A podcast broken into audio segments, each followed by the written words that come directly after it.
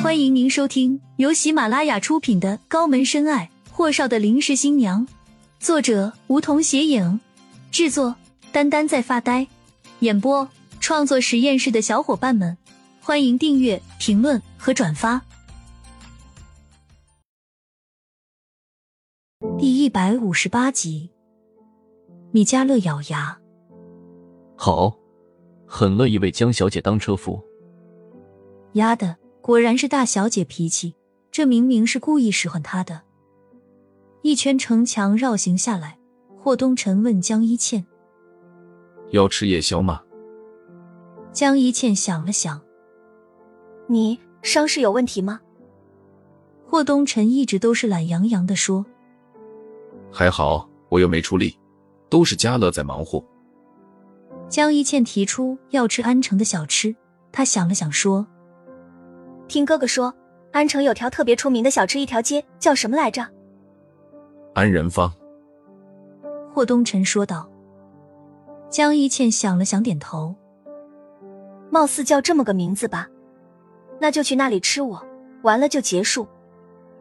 霍东辰说。吃是没什么问题的，可是我提前告诉你，安仁坊，可是基本都是那种街边摊位小吃，看着不是很卫生。你可到了，别嫌弃，一家都看不上。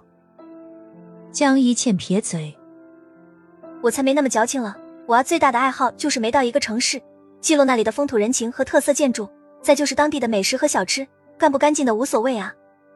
我们作为一个过客，只是品尝一下当地的习俗和生活方式，又不是天天吃，没那么多讲究的。”霍东辰点头：“那就成。”安仁坊就在顾青青和李川渝的出租屋后面一条街，正好和文化街是两条隔着几栋大楼的两条最具备安车特色的古街。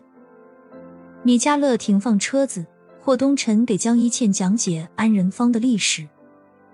他好像非常熟悉似的，懒洋洋道：“安仁坊是安城保留最完整的一条明末清初的古街，当然，这里的小吃不光是安城本市的。”集结了安城周边各个小镇甚至乡村的小吃。江一倩听得津津有味的同时，端着相机来回拍摄，顺嘴问了句：“哦，对了，东辰哥，我没记错的话，胳膊那条街是卖艺术品和咖啡与茶休闲的一条街吧？”霍东辰突然一下子就愣住了，他今天从头到尾都没有失态过，可是听到江一倩这么一说，他真的就愣住了。那是顾青青之前上班的地方啊。见霍东辰一直看着某个方向，没什么反应，江一倩也是好奇，还以为他看到了什么好看的东西，便顺着他的目光看去，除了差别不大的建筑和霓虹灯外，什么都没有。江一倩是学艺术摄影的，再者她从小就接受的是最好的教育，又在周玉待了这么多年，什么样的人和事没见过了？霍东辰这样的表现。明显就是在睹物思人，他怎么会看不懂？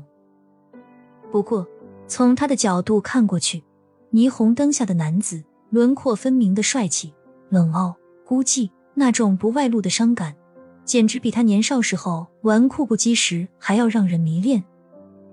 江一倩无声低叹，不知道是什么样的女人能让如此傲娇的男人出神到忘我，到隐藏不露的地步呢？可惜。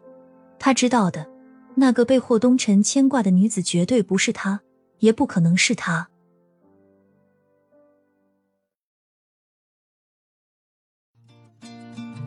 本集已播讲完毕，还没听够吧？那赶紧订阅吧，下集更精彩。